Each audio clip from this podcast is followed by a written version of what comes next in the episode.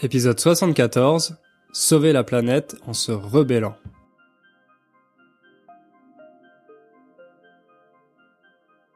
Salut à toutes et à tous, j'espère que vous allez bien. Moi je suis très content de vous retrouver. Aujourd'hui on a un épisode un peu spécial parce qu'il s'agit d'une interview. Régulièrement, il y a des gens qui me disent que le podcast est devenu trop facile pour eux et qu'ils aimeraient que j'en fasse un autre euh, d'un niveau plus avancé. Ils disent qu'il suffirait que je parle normalement, comme si je m'adressais à des Français, mais pour être honnête, c'est pas si facile. Premièrement, parce qu'au fil des épisodes, j'ai déjà augmenté la vitesse à laquelle je parle, et maintenant, je suis assez proche de ma vitesse réelle. Je suis pas quelqu'un qui parle à 200 à l'heure, comme euh, certains youtubeurs ou présentateurs euh, télé. Vous savez, dans les médias, ils sont obligés de parler à toute vitesse euh, pour que le public euh, n'ait pas le temps de penser à changer de chaîne, mais personnellement, je trouve qu'on retient moins bien les informations quand elles sont euh, débitées aussi rapidement. D'ailleurs, je me rappelle que mes profs à l'école parlaient toujours assez lentement. Il faut aussi savoir que comme vous vous êtes habitué à ma façon de parler et que vous savez que vous êtes capable de me comprendre, eh bien, vous avez développé un filtre émotionnel positif par rapport à ma voix. Ce qui fait que même si j'accélère ou que j'utilise des mots un peu plus compliqués, vous ne vous en rendez pas compte. C'est pour ça que vous avez toujours l'impression de me comprendre, même s'il y a certains points et certaines expressions qui vous échappent quand vous m'écoutez, vous avez l'impression de tout comprendre. Ensuite, je sais pas si vous avez déjà essayé de faire un monologue de 30 minutes sur un sujet sur lequel euh, vous n'êtes pas un expert, mais c'est pas aussi facile que ça en a l'air.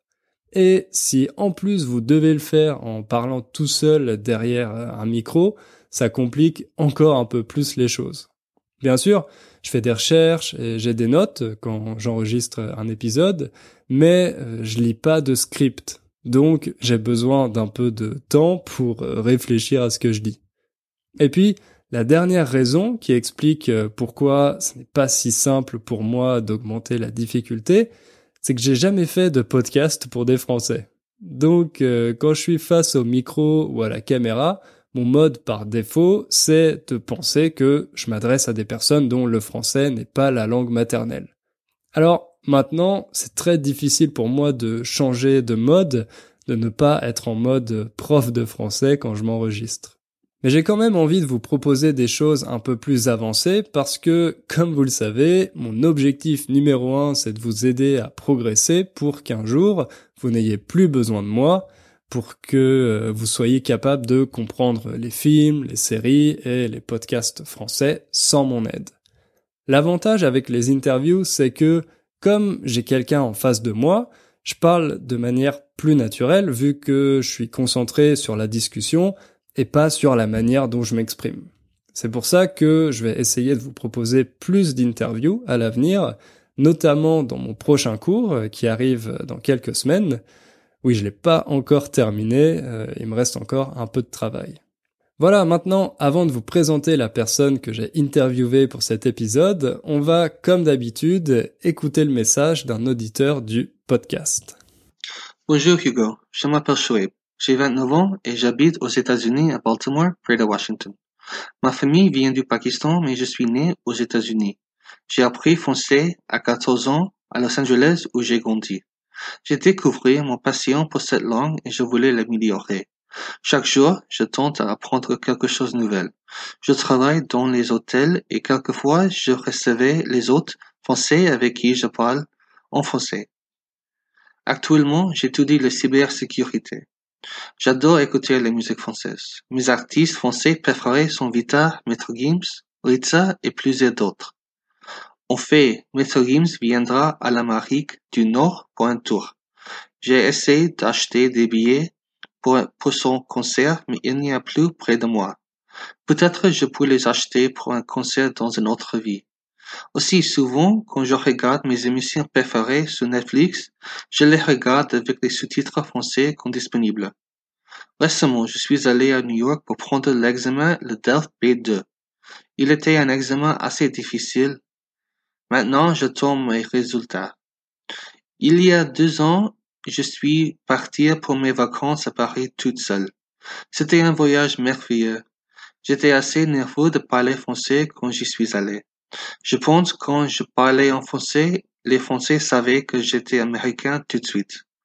Après le voyage, je me suis rendu compte que j'ai beaucoup à apprendre de la langue. Je rêve d'habiter en France. Je trouvais les podcasts français et j'ai cherché le vôtre. Aussi, j'ai cherché votre chaîne sur YouTube. Le vôtre m'a plu beaucoup grâce à vos sujets et votre manière de parler. Merci pour votre podcast et je continue à les écouter. Je me rends compte que j'ai tant plus à apprendre, mais je sais que je peux réussir. Merci Hugo et à bientôt. Merci beaucoup pour ton message, Chouaib. On peut voir que tu es vraiment passionné par le français, très motivé. Vous voyez, même si Chouaib habite euh, aux États-Unis, il a réussi à s'immerger dans la culture française grâce, euh, par exemple, à la musique. D'ailleurs, je savais pas que Maître Gims euh, faisait des tournées aux États-Unis. En plus, il a l'air d'être assez populaire, d'après ce que tu nous dis, vu que ses concerts étaient complets. Ah oui, quand on dit qu'un concert, un spectacle ou un train est complet, ça signifie qu'il n'y a plus de billets disponibles. Il n'y a plus de place. Bref, Shoaib, j'espère que t'as fini par trouver une place pour euh, le concert de Maître Gims et aussi que t'as réussi le Delft B2.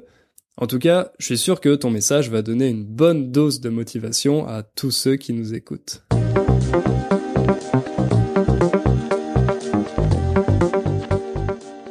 Maintenant, on va passer à l'interview. La personne que vous allez entendre, c'est une amie qui s'appelle Fanny. On s'est rencontrés pendant nos études en école de commerce. On a même vécu ensemble en colocation quand on faisait un échange à Londres. Fanny, c'est quelqu'un qui a toujours été sensible aux enjeux concernant la protection de l'environnement. Ça m'avait frappé parce que, pour être honnête, en école de commerce, c'est assez rare de rencontrer des gens qui ont des convictions fortes sur des sujets autres que le business et l'argent, mais pour Fanny, l'environnement, ça a toujours été une cause importante, une cause pour laquelle elle avait envie de s'engager. C'est pour ça qu'il y a quelques mois, elle a rejoint un groupe activiste qui s'appelle Extinction Rébellion. Oui, c'est un nom anglais à la base, mais euh, on le prononce à la française, vu que c'est exactement les mêmes mots en français. Alors, vous en avez peut-être entendu parler, ils ont organisé plusieurs actions qui ont été très médiatisées cette année. Donc quand j'ai su qu'elle faisait partie d'Extinction Rébellion, ou euh, XR, comme ils se surnomment eux-mêmes, je me suis dit que ça ferait un super sujet pour le podcast. Dans cette interview, Fanny va nous parler de son expérience au sein d'Extinction Rébellion, du fonctionnement de ce groupe et d'une action à laquelle elle a participé. Si vous avez jamais entendu parler d'Extinction Rébellion, je vous conseille d'abord d'aller sur ma chaîne YouTube pour euh, regarder la vidéo que j'ai faite sur eux. Comme ça, ça va vous donner une idée un peu plus claire de qui ils sont avant d'écouter Fanny. Pour finir, je vous rappelle que la transcription de l'épisode est disponible sur le site innerfrench.com pour euh, vous aider à trouver les expressions que vous ne connaissez pas ou les phrases que vous ne comprenez pas. Il y en aura sûrement quelques-unes, mais ne paniquez pas, rassurez-vous, c'est parfaitement normal de ne pas tout comprendre. C'est pour ça que je vous conseille d'écouter l'interview au moins deux ou trois fois avant de lire la transcription. Vous verrez qu'à chaque fois, vous comprendrez un peu plus, comme par magie. Ça vaut vraiment le coup de le faire pour euh, entraîner votre oreille, même si ça prend un peu de temps. Voilà. Maintenant, sans plus attendre, je vous propose d'écouter l'interview de Fanny, membre du groupe Extinction Rébellion. Salut Fanny. Salut Hugo. Merci d'avoir accepté mon invitation. Bah, merci à toi de m'avoir convié. Alors, euh, donc, en fait, j'aimerais qu'on parle un peu du mouvement euh, Extinction Rébellion. Donc, je sais pas si toi tu le prononces à l'anglaise ou euh, à la française. Non, moi je le prononce à la française. Je trouve que c'est toujours un peu la honte de prononcer avec un accent quand tu n'en as pas. Et vous dites XR aussi, je crois, non? XR, ouais. Donc toi, tu fais partie de ce mouvement, à ce que j'ai compris? Ouais, euh, j'ai commencé. Alors, c'est un mouvement assez libre, donc euh, on se dit appartenir au mouvement, mais chacun peut se dire appartenir au mouvement. Il n'y a pas de carte, il n'y a pas de d'entrée officielle. Euh, moi, je suis j'y participe parce que j'ai j'ai fait plusieurs formations avec eux et j'ai participé à une de, de leurs actions. donc il y a beaucoup aujourd'hui de réunions d'accueil auxquelles chacun peut se rendre. Il y en a beaucoup en France, je suis sûre qu'il y en a partout dans le monde par ailleurs, que c'est un mouvement international. Euh, et donc moi, je suis, j'ai commencé à rentrer dans le mouvement il y a euh, plus d'un mois, en septembre, en allant à une première réunion d'accueil. Comment t'en as entendu parler au départ? Euh, C'est une bonne question. C'est alors moi qui traîne un petit peu dans les dans les milieux euh, qu'on peut qu'on peut nommer des colos. Euh, c'est c'est un sujet qui a émergé très fortement début septembre, bizarrement. Alors c'est un mouvement qui existe depuis un an, qui qui est né en Angleterre. En France, il a moins de six mois, donc c'est c'est plus récent. Euh, mais disons que pendant l'été, euh, ils ont commencé à organiser beaucoup de, de réunions d'accueil. Il y a eu une opération sur le pont de Sully que tu as peut-être vu dans les médias. Euh, c'était des mmh. activistes qui sont mis sur un pont, qui sont fait gazer à bout portant. Enfin, bon, une image atroce de violence policière, un peu classique en France, mais qui a fait beaucoup de bruit, donc qui a finalement beaucoup enfin, aidé le mouvement en, en le rendant, en le médiatisant. Euh, et, et, suite à ça, avec des amis euh, du travail notamment, euh, de, de, mon travail, je travaille aussi sur ces sujets d'écologie, on est allé voir une réunion d'accueil pour essayer de comprendre de quoi il s'agissait. Donc tu dis que tu travailles un peu justement dans, dans ce secteur. Euh, en quoi ça consiste ton travail? Moi, je fais du conseil en développement durable. Donc j'accompagne depuis maintenant six ans des entreprises, euh, surtout du secteur de la consommation pour ma part, donc de l'agroalimentaire, du textile, de la cosmétique et même de l'ameublement, euh, sur leurs enjeux de développement durable. On essaye de les faire avancer, avancer leurs pratiques, les convaincre euh, pour transformer leur modèle, transformer leurs produits, leurs offres euh, et, et, imaginer une croissance plus durable. Ok. Et euh, avant Extinction Rébellion, est-ce que tu as fait partie d'autres mouvements écologistes? Non, non, non, je suis pas du tout une, une militante euh, associative, euh, paradoxalement. Mais, euh, mais finalement, mon, mon, travail me suffisait jusque-là pour me dire que je, je, remplissais mes fonctions et mon, mon rôle était suffisant sur ce sujet. Et finalement, je soir, j'étais fatiguée, je faisais autre chose. Euh, tout en ayant des pratiques individuelles très très respectueuses de ma planète évidemment. Mais non, j'adhérais pas, j'étais pas forcément militante et c'est ce qui est intéressant aussi avec Extinction Rébellion, c'est que je trouve que ça brasse beaucoup de gens qui ne sont pas forcément euh, qui n'ont pas d'historique dans le militantisme associatif. En quoi ce mouvement est différent et pourquoi toi tu as décidé de, de le rejoindre? Euh, alors moi, je trouve que ce qui est vraiment intéressant dans ce mouvement-là, c'est qu'il propose une nouvelle, euh, une nouvelle forme d'action. Alors nouvelle, pas historiquement ni rien, mais sur sur l'écologie, en tout cas, le, ce mouvement propose un consensus d'action différent, qui est celui de la non-violence. En fait, tous ces gens-là et les gens qui participent, et moi euh, aussi, une des raisons pour lesquelles j'adhère au mouvement, c'est se dire bon, jusqu'ici, participer à euh, des manifestations, participer à des marches, faire du tractage euh, sur les marchés.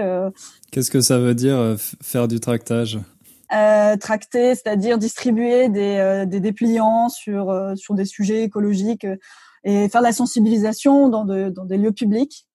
Tout ça, c'est très bien, évidemment, c'est important, c'est certainement nécessaire, mais ça ne fonctionne pas. Enfin, ça n'a pas fonctionné jusque-là, ce n'est pas suffisant. Et maintenant, étant donné l'ampleur des enjeux, euh, il faut trouver des modes d'action plus efficaces. Et, euh, et la désobéissance civile, dans ce sens-là, propose une autre méthode d'action pour les écolos. Alors, ça a été appliqué euh, par Greenpeace un peu depuis toujours. Euh, ça a été appliqué dans l'histoire, on s'en rappelle, Martin Luther King, Gandhi, etc. Donc, c'est pas c'est pas nouveau, mais vraiment l'idée de la de de l'appliquer à l'écologie euh, semble une une assez bonne idée pour pour enfin créer ce mouvement de bascule. C'est juste se dire qu'est-ce qui pourrait fonctionner désormais? Et d'ailleurs, c'est basé sur des sur des études, notamment une chercheuse euh, américaine qui a étudié des mouvements révolutionnaires, une centaine de mouvements révolutionnaires, euh, et qui essaie de différencier des les mouvements violents des mouvements non violents. Et, euh, et elle s'est aperçue que euh, les mouvements non violents avaient deux fois plus de chances, enfin, dans l'histoire, avaient deux fois plus réussi, en tout cas, à faire changer le système que les autres. Donc juste, on part d'une stat et on se dit, a priori, c'est le truc qui peut le plus marcher. Donc, qu'est-ce qu'on a à perdre, si ce n'est de le faire et d'essayer de voir si on y arrive? Euh, après, c'est donc c'est c'est pas une stratégie qui euh, Enfin, c'est une posture qui, qui ne pointe pas du doigt d'autres formes d'action. C'est-à-dire, bon, la non-violence, la violence est, est, une autre forme de, de révolution qui existe aussi, que qu'on accepte. On ne choisit juste pas ce mode d'action-là. On en choisit un autre qui est, pour ma part, plus, plus en cohérence avec mes valeurs, mais qui, en plus, a priori, aurait euh, une capacité d'action euh, plus importante parce que la non-violence, c'est aussi un moyen d'attirer plus de gens. C'est une stratégie de la masse de, de créer, c'est une, une, bataille de l'opinion publique. Et la non-violence, euh, tu as plus de chances de d'attirer autour de toi des gens âgés, des enfants, euh, tout type de personnes, euh, peu politisées, très politisées. tandis que l'action violente, typiquement, est généralement réservée à des, des hommes jeunes, euh, voilà, c'est assez exclusif. Et par ailleurs, bon, ça génère. On, l'a bien vu en France sur, sur l'opinion publique, c'est quelque chose qui est très clivant, tandis que bon, voilà, c'est une stratégie la non-violence. C'est se dire, nous, l'objectif, c'est le seuil critique, c'est la masse. Et, et d'ailleurs, dans ces études-là, euh, notamment l'étude de cette chercheuse, elle estime autour, bon, alors c'est des chiffres, on fait dire un peu ce qu'on veut aux chiffres, mais qu'à partir de 3,5% de la population qui adhère au mouvement, on peut renverser un système. Donc c'est à la fois pas grand-chose, à la fois beaucoup, mais en tout cas c'est ça ce qu'on vise, c'est réussir à toucher 3% de la population pour renverser le système, parce que oui, bon, le but ultime effectivement c'est créer un changement euh, systémique euh, majeur et radical. Ouais, j'avais vu ça justement également avec le véganisme et dans le sens où en général les plus extrêmes finissent souvent par l'emporter. Euh, par exemple, si tu opposes les euh, végétaliens et les végétariens, en fait, pour les entreprises, ça va devenir de plus en plus simple de simplement proposer des produits végétaliens parce que les produits végétaliens, par définition, ils conviennent également aux végétariens, alors que l'inverse n'est pas vrai. Et donc, plus t'es un peu dans, dans cet extrême et tu réussis, en fait, mécaniquement, après, tu vas réussir à, à convaincre toute la société. Mais euh, la petite différence avec les autres, enfin les anciens mouvements non violents dans l'histoire, c'est que là, l'ennemi, il est un peu plus flou l'ennemi, il est pas, il est pas tout à fait flou. L'ennemi, euh, l'ennemi, c'est, c'est le système. C'est le système, euh, c'est les États, les entreprises, les médias. Euh, c'est bon. Alors le problème, effectivement, c'est que le mouvement est pas tout à fait politisé. enfin, disons que pour ne pas être clivant à ce stade, vu qu'on est vraiment dans un objectif de de mouvement de masse, l'objectif est plus de formuler des revendications qui qui forcément implique un changement de système radical. Les revendications, c'est demander de dire la vérité, donc que les euh, politiques prennent leurs responsabilités et disent ce qui est en train de se passer. Euh, donc euh, sixième extinction de masse, réchauffement climatique et autres, enfin tout ce qui se passe. Les dernières études qui, qui prévoient 7 degrés de réchauffement à 2100, enfin bon, voilà, il y a des choses très inquiétantes qui sont en train de venir et qui qui demandent des changements radicaux maintenant. Sur, et sur les dix prochaines années, il y a des vrais des vrais changements à activer. Euh, le, la deuxième revendication, c'est la neutralité carbone d'ici 2025. Ça, c'est très ambitieux et ça, ça demande des changements euh, massifs. Qu'est-ce que ça veut dire la neutralité carbone? C'est qu'on émet, on, on, arrive à une neutralité, c'est-à-dire qu'on va à la fois diminuer la part de carbone qu'on émet et on va compenser le reste alors euh, bon, on parle souvent de reforestation, euh, il y a plein de plein de solutions qui sont chacune un peu critiquables et autres, mais l'objectif majeur ici, c'est de diminuer euh, par une transition énergétique les émissions de carbone. donc la neutralité carbone d'ici 2025, c'est c'est un objectif suffisamment ambitieux pour que pour qu'il y ait des changements changements productifs et politiques qui euh, qui doivent être pris de manière euh, de manière radicale à nouveau. Donc euh, c'est un, enfin selon moi, c'est une des revendications qui implique le plus de changements. Après, le mouvement ne ne propose pas encore de solution parce qu'il les base sur son, une des quatrièmes, enfin la quatrième demande, qui est la mise en place d'assemblées citoyennes. C'est se dire, ok, on, on freine, et on demande, nous, on s'interroge sur le nouveau système qu'on veut mettre en place. Alors évidemment, on réfléchit tous aujourd'hui aux formes alternatives, un système alternatif qu'on aimerait voir en place, euh, mais euh, XR euh, ne, ne, se dit pas représentant du peuple, on est on est 15 000, enfin je veux dire, on n'a pas cette cette prétention là. Donc c'est redonner le pouvoir, euh, le décentraliser et euh, décider ensemble sur les choses qu'on veut voir advenir plus tard. Et il y a bon un troisième pilier, mais qui va un peu de pair, qui est de mettre fin à la destruction des écosystèmes terrestre et, et marin. Et ça, cette remise à plat du système, c'est vraiment au niveau politique. Donc, euh, organiser des assemblées citoyennes, ce genre de choses. Oui, il y a une, il y a une vraie réflexion sur, sur la gouvernance et redonner le pouvoir, euh, le pouvoir au peuple. Bon, ça, c'est, euh, c'est un sujet qu'on, qui qui est pas pris uniquement par XR. Enfin, c'est un vrai sujet qui est qui est évoqué par les gilets jaunes. Ouais, et qui on voit bien une défiance une défiance vis-à-vis des représentants politiques, vis-à-vis de la démocratie actuelle, enfin de sa forme actuelle. Donc c'est c'est le moment. Enfin, ce moment historique sur le sujet de l'écologie euh, nous amène à, à, questionner ça. Et il y a un vrai enjeu, tu parlais des gilets jaunes aussi, à, à faire converger ces différents combats, qui est celui euh, de, de l'environnement et de la, du respect des écosystèmes, avec celui de la justice sociale. Enfin, tout va de pair.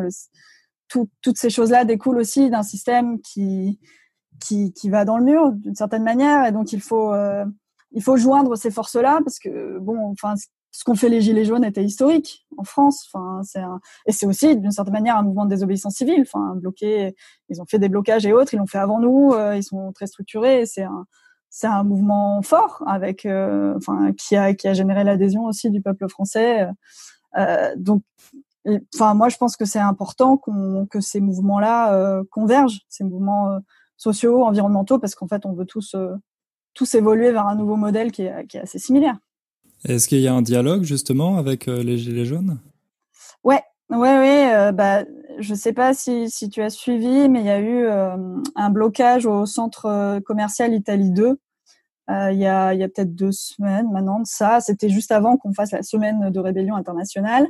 Et là, c'était un moment de, de convergence, en l'occurrence, parce que au sein du donc le, un, un, grand centre commercial de Paris a été a été bloqué et occupé par euh, XR, par des Gilets jaunes, par euh, euh, le collectif pour Adama, par enfin différents mouvements qui sont associés ANV COP21, qui sont associés pour bloquer ensemble. Donc là, ça a été le, le début d'une convergence. Et sur la place du Châtelet, qui a été occupée la semaine, la semaine de rébellion du, j'ai oublié la date. Il y a deux semaines.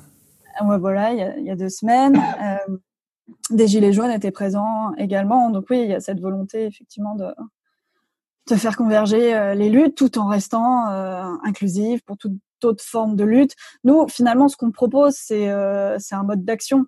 Et ceux qui veulent, c'est moi, c'est ce qui m'a un peu séduit dans le mouvement, c'est que quand j'étais allée à une des réunions d'accueil, ce qu'on nous disait, c'était mais peu importe si Greenpeace, par exemple, veut mettre une pancarte, une banderole et sur une de nos de nos actions, on s'en fiche complètement. En fait, l'objectif, c'est que ça marche, c'est qu'on soit nombreux. Donc, c'est pas XR, on n'a pas besoin d'accoler notre... Nous, tout ce qu'on a, c'est un consensus d'action, c'est la non-violence.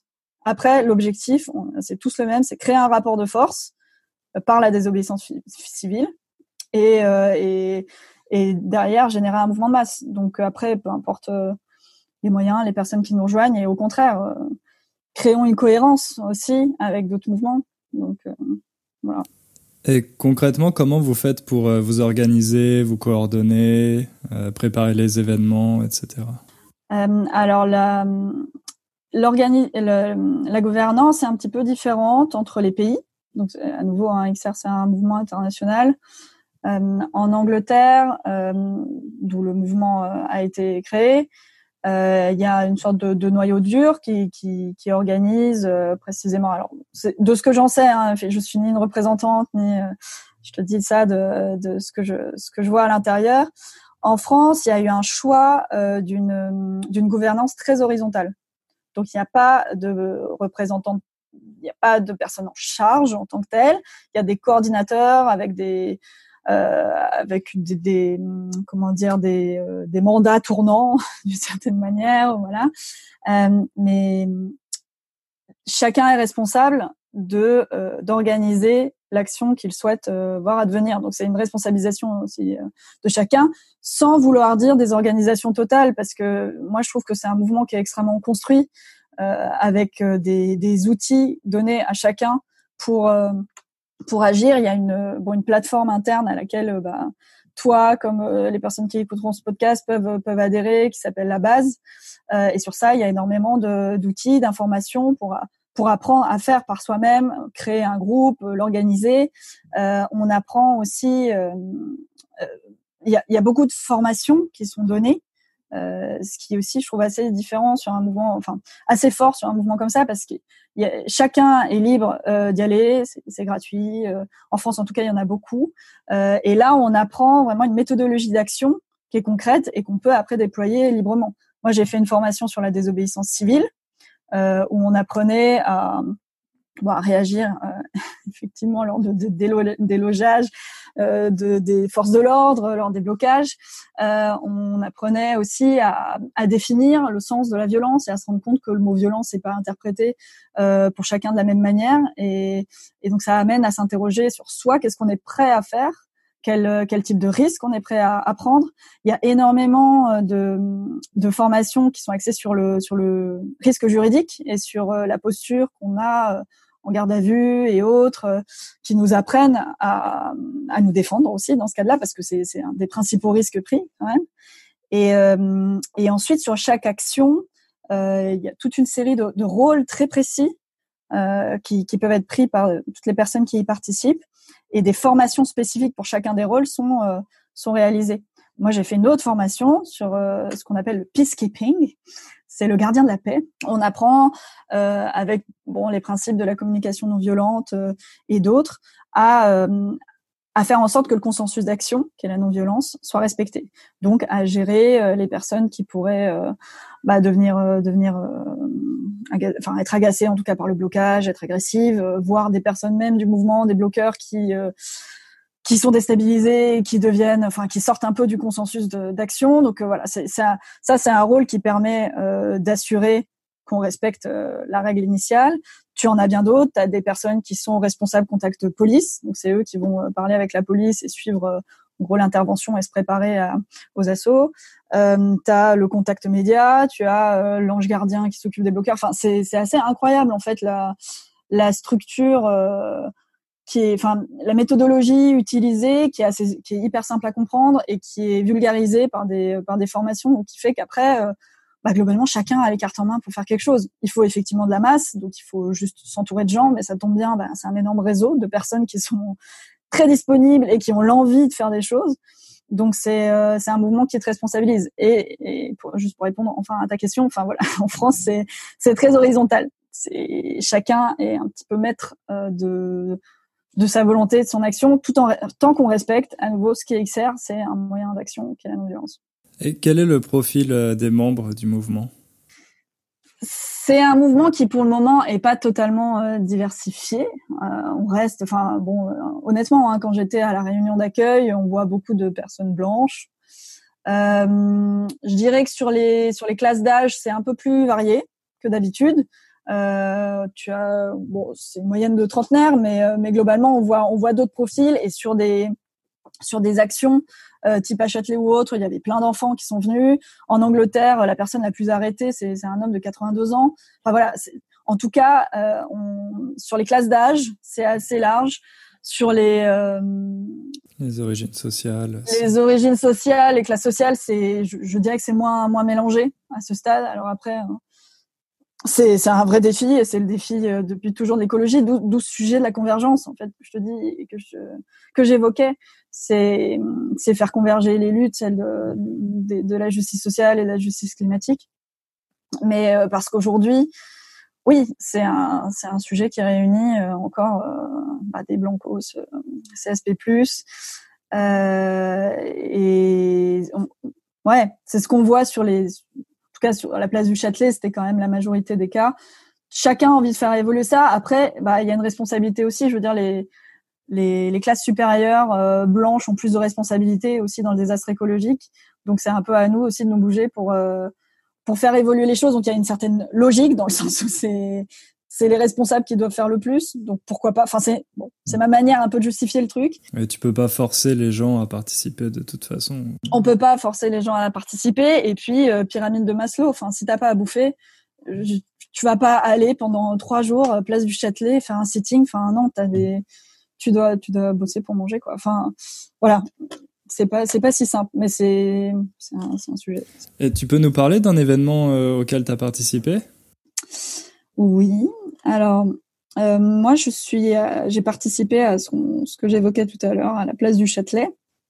Il y a eu euh, donc une semaine de rébellion internationale qui, qui avait lieu là dans le monde entier, où chaque chaque mouvement national avait pour objectif bah, de créer ce fameux rapport de force, donc de bloquer des endroits stratégiques.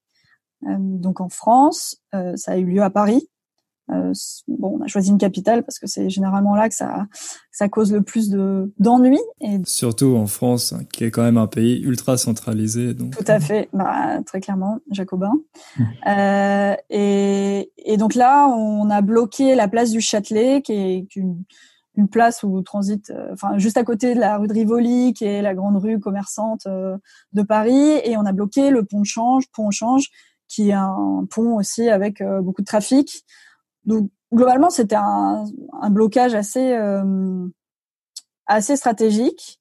Euh, donc pour ma part, ma participation, ça a eu lieu. Euh, il y a d'abord des débriefs qui qui ont lieu toute la semaine d'avant, qui là aussi témoignent de l'organisation quand même du mouvement. Il y avait, on était une 300 personnes pour un brief. Il y en a eu plein d'autres. où chacun est réparti en fonction du rôle qu'il veut jouer dans l'action. Il est réparti avec des référents, où on apprend là chacun ce qui est que ce que chacun est prêt à prendre comme risque ici, risque juridique. Et ensuite, on est re-réparti en petits groupes et où là, on s'organise euh, pour euh, pour l'action, on se donne nos numéros, etc. Nous, le, le lendemain, donc j'étais avec des collègues aussi du travail pour euh, pour voir comment on pouvait participer. Nous, on n'était pas forcément, donc on n'est pas forcément informé, ni on n'est clairement pas informé du lieu parce que bon, pour des risques de fuite évidentes. Euh, L'horaire, pas tout à fait non plus. Donc nous, on avait pour objectif de venir après le travail. Euh, L'occupation euh, a commencé à être mise en place vers 14-15 euh, heures. Nous, on était, euh, on était au bureau et on est arrivé juste après, juste après notre notre journée de dur labeur à partir de 19 heures. Et on a décidé de rester. Pardon. Quand ça commence concrètement, c'est des membres qui arrivent en certain nombre avec des tentes et qui s'installent. Euh, voilà. Tout à fait. Oui, c'était une masse, euh, une masse importante de, de, participants XR et de, de, membres XR qui sont arrivés avec euh, des bottes de foin, des des tentes, des camions. Il y a eu un bateau qui a été mis sur la sur le pont pont au change pour faire une sorte d'installation euh, de, de, de, musique, enfin, on aurait dit une scène techno. c'est donc oui, là c'était très bien organisé. Enfin franchement, euh, on peut quand même euh, garder ça en tête. L'occupation s'est faite euh, très rapidement et, et, de manière assez assez coordonnée. donc nous quand on est arrivé, bah, il y avait tout d'installé. Il y avait des petits potagers aussi installés par-ci par-là. Enfin le camp après a évolué au fur et à mesure de la semaine. mais donc nous on était tous plutôt préparé à, euh, au, euh, au, fait d'être délogé assez rapidement. Euh, on avait pour objectif de rester, mais on savait bien que ça allait être quand même compliqué. Donc être délogé concrètement, ça veut dire que la police arrive et vous force à, à partir, à quitter les lieux c'est que, c'est que la police vient euh, nous prendre manu militari et euh, nous sortir de là et, euh, et nettoie un peu le, l'ensemble du campement. Donc on était plutôt préparé à ça, à faire les poids morts si, si des CRS venaient nous soulever. Enfin voilà, on était. et, et, ce qui est ce qui est un peu l'objectif du, du rapport de force, c'est générer aussi derrière une réaction. des photos. Des photos aussi et une certaine médiatisation euh, donc on est resté euh, la soirée et puis nous on a dormi. Moi j'avais une tente, j'ai dormi sur place dans l'attente d'être délogé vers 4 heures du matin et il ne s'est rien passé de tout ça. Mais bon. Est-ce que tu as réussi à dormir? Je n'ai pas du tout réussi à dormir, donc j'ai pris ma matinée le lendemain pour dormir, pour te dire l'utilité ridicule. Mais euh, mais on pouvait. Hein, J'étais pourtant bien installé, mais j'avoue que j'ai. Il a beaucoup. C'était quoi l'ambiance ce soir-là sur le campement? L'ambiance était euh, était assez euphorique euh, parce que donc on a eu tout ce, ce, stand de musique, beaucoup de gens passaient, demandaient qu'est-ce qui se passait et, et on voit beaucoup d'adhésion. En fait, quand on raconte en quelques mots euh, le, le, concept et les revendications du mouvement, ben, les gens disent ah mais je, on est à fond avec vous, euh, trop cool. Vous avez bon, raison, après, ils restent pas forcément, mais ils sont contents. Enfin, au moins on se dit bon, l'opinion, l'opinion a priori serait serait du bon côté. Bon, ça veut pas dire qu'on n'a pas généré de désordre et, et, et, énervé euh, des Parisiens. On a créé des, des bouchons historiques dans Paris. Enfin, c'était aussi euh, quand même bon. Bah, c'était l'objectif. Si tu crées pas de mhm. désordre, tu n'obtiens pas grand-chose. Euh, donc l'ambiance était, était bonne enfant. Euh, c'est, il y avait, il y avait des, enfin, très très organisé, donc une sorte de soupe populaire, euh, des toilettes sèches étaient à disposition. Enfin, il y avait vraiment de quoi vivre sur place. Il y a des euh, des assemblées générales organisées trois fois par jour où euh, on discute de différents sujets, d'arbitrage et, même bah, le sujet de est-ce qu'on reste, est-ce qu'on reste pas, qu'est-ce qu'on fait, etc. Et quelles actions on mène le lendemain. Donc une ouais une atmosphère assez assez sympathique tout en se posant la question de qu'est-ce qui qu'est-ce qui allait se passer dans les prochains jours et en fait donc ouais vous vous étiez pas préparé à ce que les forces de l'ordre vous laissent tranquille en fait bah non enfin C'était une stratégie assez bien pensée des forces de l'ordre, parce qu'effectivement, on n'était pas préparé à ça. Et je, bon, ils le savaient euh, certainement, vu que toutes nos réunions sont ouvertes, et donc ils étaient bien informés du fait qu'on était préparé à, à, une action euh, de leur part. Donc malin, bah, ils n'ont rien fait. Ils ont attendu que ça, ça s'essouffle. Donc on est parti. Enfin, euh, il a été décidé de lever le camp le samedi. avant que bon voilà. Donc au, au bout de cinq jours quand même. C'est ça. Au bout de cinq jours, quand même. Donc, euh, en, en, créant ensuite des activités tout autour, des activités de blocage autour du lieu euh, de, de, la place du Châtelet. Donc, on a bloqué des McDo euh, et d'autres euh, d'autres enseignes qui étaient à proximité.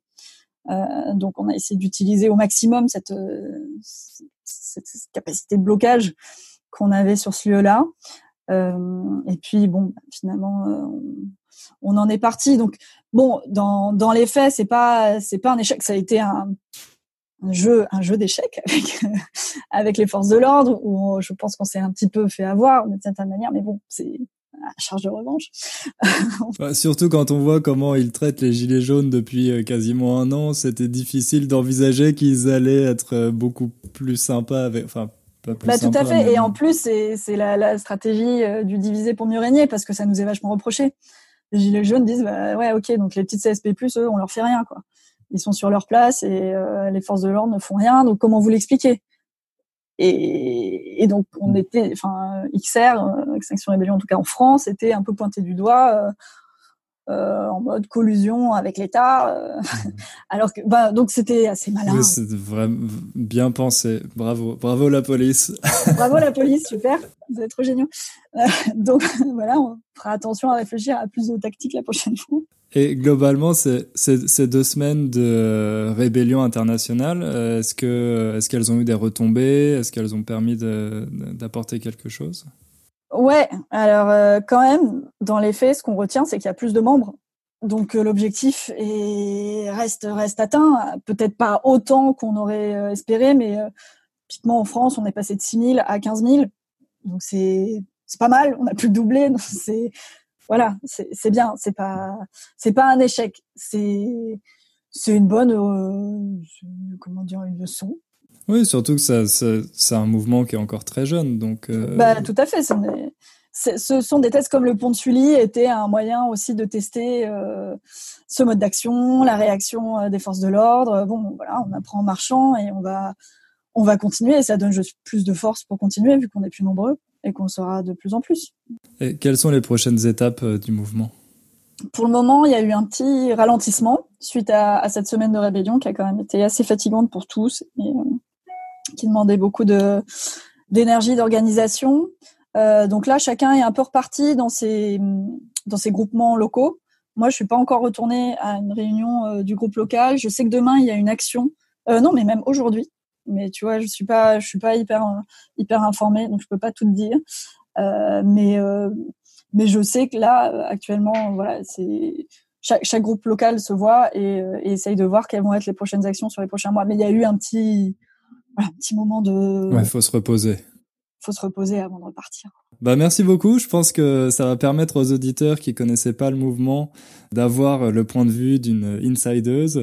Peut-être que ça va leur donner envie d'en savoir plus. Donc si quelqu'un veut rejoindre le mouvement, euh, qu'est-ce qu'il faut faire concrètement? Alors euh, concrètement, je, alors suivant le pays où vous êtes, je ne sais pas exactement comment tout se passe. Nous, euh, si déjà vous allez sur Facebook et vous likez la page, vous aurez certainement accès à toutes les formes de réunions qui auront lieu dans les prochains mois. Sur le site internet, c'est très bien expliqué aussi. Euh, les différentes réunions, les newsletters aussi vous informent. Donc simplement allez sur le site internet et vous aurez toutes les informations nécessaires. Et, et le vrai objectif, c'est qu'on soit assez nombreux. Donc n'hésitez pas au moins à jeter un coup d'œil et voir ce que vous pouvez faire. Chacun fait ce qu'il veut et est libre par ailleurs d'agir pendant les actions ou pas, de participer ou pas. L'important, c'est qu'on soit nombreux. Très bien, ok. Merci beaucoup, Fanny. Merci, Hugo. À bientôt. À bientôt.